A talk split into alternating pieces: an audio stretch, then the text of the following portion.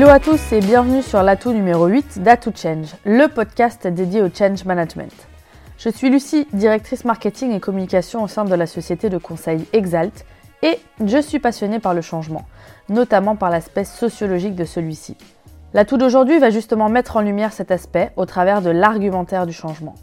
Autrement dit, comment définir et valoriser le changement auprès des collaborateurs. Une étape clé pour préparer ensuite toutes vos actions de communication, le pitch, le slogan, discours du sponsor, les news. Mieux vos arguments seront préparés, mieux les collaborateurs seront convaincus du bien fondé du changement, moins réfractaires à celui-ci et se mettront naturellement en mouvement. Kurt Lewin, psychologue américain spécialisé dans la psychologie sociale et le comportementalisme, préconise de définir trois choses le quoi, comment et le pourquoi. Le quoi, c'est-à-dire en quoi consiste ce changement, de quoi il en retourne. Il s'agit de définir ici le sujet, un changement d'outil, de process, un plan social, une réorganisation, un déménagement. Et le périmètre, c'est-à-dire qui est concerné par le changement, une équipe, un service, une entité, plusieurs pays ou toute l'entreprise. Ensuite, le comment, c'est-à-dire comment le changement va-t-il se traduire de manière très opérationnelle pour les collaborateurs. Changer, c'est construire quelque chose qui n'existe pas. Aider la population impactée à se projeter, à imaginer, à visualiser le futur souhaité en expliquant le qui, quand, où, pendant combien de temps, avec quelle aide. Je vous préconise de préparer plusieurs descriptions du comment, plus ou moins détaillées. En effet, le comment sera plus ou moins étayé en fonction de la phase du projet dans laquelle vous vous situez et votre auditoire. Un exécutif n'aura pas besoin de connaître le plan de changement dans ses moindres détails. A contrario, une personne rejoignant l'équipe projet devra quant à elle maîtriser toutes les subtilités du comment le changement va s'opérer dans l'organisation. Un piège qu'on observe trop souvent, c'est à l'annonce du programme de changement. On a tendance à vouloir détailler toutes les étapes du changement pour rassurer, border le collaborateur. Pourtant, c'est tout l'effet inverse qui se passe. Il se retrouve noyé sous la masse d'informations, perdu. Il a l'impression que le changement est complexe alors qu'il ne l'est pas forcément. Arrêtez-vous à l'essentiel planning, équipe support, charge de travail. Enfin, le pourquoi. L'humain a besoin de comprendre ce qui le diffère des animaux et des robots. Il a besoin de mettre du sens dans ses actions. Il s'agit là de décrire les menaces et les opportunités qui justifient ce changement. Une manière efficace de le faire est de définir l'état actuel et l'état souhaité pour faire prendre conscience des limites du fonctionnement et des pratiques existantes. Une fois le quoi, comment et pourquoi prêt, Préparez les contre-arguments que vous pourrez soumettre à votre audience. Ici, l'enjeu est de se mettre à la place du collaborateur impacté, de dresser la liste des informations positives et négatives, les doutes et inquiétudes qu'il pourrait avoir. Efforcez-vous d'être objectif dans les questions et les réponses pour trouver les arguments qui feront mouche auprès de votre population. Même si chaque changement est différent, des objections reviennent de manière récurrente comme Pourquoi maintenant? pour l'entreprise, mais aussi pour moi qui pars à la retraite dans un an, je n'ai pas envie de faire l'effort de changer par exemple. Ou on a toujours fait comme ça, ça a toujours bien fonctionné, je ne vois pas l'intérêt de changer. Ou encore c'est impossible. Ou j'ai trop de travail. Ou enfin on a déjà changé l'année dernière, cela ne s'arrête jamais. Cet exercice vous préparera aux objections majeures.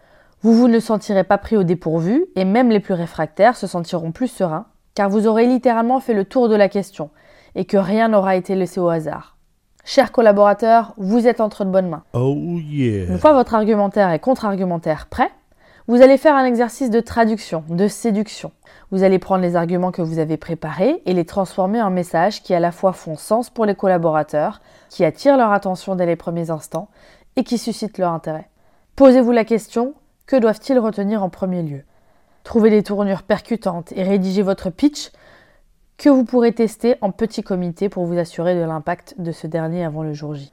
Le jour J, car oui, dans un programme de changement, il y a un jour J, souvent appelé le kick-off, avec les sponsors, les managers et les populations impactées. Lors de ce jour de lancement, l'objectif n'est pas de sortir tout votre argumentaire soigneusement préparé. Ce dernier doit être distillé tout le long de votre projet à des moments et des personnes clés que vous identifierez dans votre plan de communication. Le jour du lancement, l'objectif premier est de faire adhérer, de susciter l'envie auprès de votre population de vous suivre dans ce projet de changement grâce notamment au pitch du projet. Au-delà du pitch, à ce stade, présentez le planning avec les jalons, l'accompagnement, les sponsors, managers, équipe projet, les ambassadeurs et les résultats attendus. Privilégiez les éléments importants et donnez la possibilité aux collaborateurs de retrouver plus d'informations sur l'intranet par exemple. Finissez par un call to action pour mettre tout de suite le collaborateur en action et éviter l'immobilisme. Lors de ce kick-off, assurez-vous de garder suffisamment de temps pour les questions-réponses.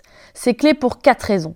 Pour que les collaborateurs puissent être rassurés en exprimant leurs doutes, leurs inquiétudes, pour minimiser les fausses rumeurs qui se créent sur fond d'incertitude et se colportent très vite, pour étoffer aiguiser vos arguments en fonction des retours des collaborateurs, et enfin, c'est aussi une occasion pour vous de prouver que vous allez être à l'écoute, leur apporter la meilleure solution, les soutenir et les accompagner. Enfin, je finirai cet atout avec 7 conseils pratiques éprouvés lors de mes différentes missions.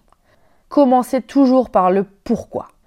C'est l'argument indispensable. L'auteur Simon Sinek vous l'expliquera bien mieux que moi dans son livre Start with Why, une théorie qui fonctionne quel que soit le projet. Un dénommé Steve Jobs l'utilisait dans chacune de ses keynotes. Vous comprenez maintenant l'intérêt d'aller y jeter un œil. Expliciter les bénéfices pour le collaborateur. De manière naturelle, on le fait pour l'entreprise. Le changement permettra d'innover pour nos clients, mieux répondre à leurs attentes, etc.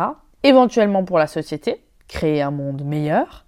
Mais on a tendance à oublier l'acteur majeur dans le projet de changement, le collaborateur. Ça sonne égocentré, mais l'humain par nature va rapidement mesurer le pour et le contre pour lui. En d'autres termes, il va se poser la question qu'est-ce que j'ai à y gagner? Une prime, une promotion, une facilité dans mon travail, un travail plus intéressant, plus forte valeur ajoutée. Et s'il n'y voit pas d'intérêt, il risque de ne pas changer ses habitudes. Alors, comme dit le dicton, si tu n'arrives pas à changer, c'est que tu as plus à y perdre qu'à y gagner. Retravaillez vos arguments pour être plus convaincants. Prenez le problème à l'envers en explicitant la réponse à la question quel est le risque de ne pas changer? Les questions valent mille mots, d'où l'intérêt de faire un pilote pour prouver que le changement est en cours, fonctionne et ainsi donner du corps à votre argumentaire. En tant que porteur du projet, votre parole est de facto remise en cause, tandis que la parole émise par de vraies personnes de l'entreprise ayant suivi votre accompagnement est un atout majeur pour convaincre. Si vous pouvez récolter des témoignages de personnes qui ont fait le pilote, ce sera un argument incontestable. Utilisez le champ lexical de votre population dans vos arguments. Celle-ci se projettera, s'identifiera plus facilement. Amis consultants, imprégnez-vous de la culture d'entreprise et utilisez le langage interne. Pas de tabou, la communication transparente est toujours à privilégier au maximum, mais attention aux tournures qui fâchent. Ce serait dommage de mettre à dos votre audience dès le début. Vous risqueriez de les braquer et de devoir sortir les rames ensuite pour les convaincre. Ne rentrez pas dans la confrontation. Enfin, méfiez-vous de l'effet tunnel, c'est-à-dire faire une annonce et puis plus rien après. Faites en sorte d'avoir des quick wins pour garder les équipes motivées. Et voilà, c'en est tout pour cet épisode. J'espère qu'il vous a plu et qu'il vous a permis de rajouter un atout à votre manche de Change Manager. Maintenant, c'est à vous de jouer. A bientôt sur Atout Change.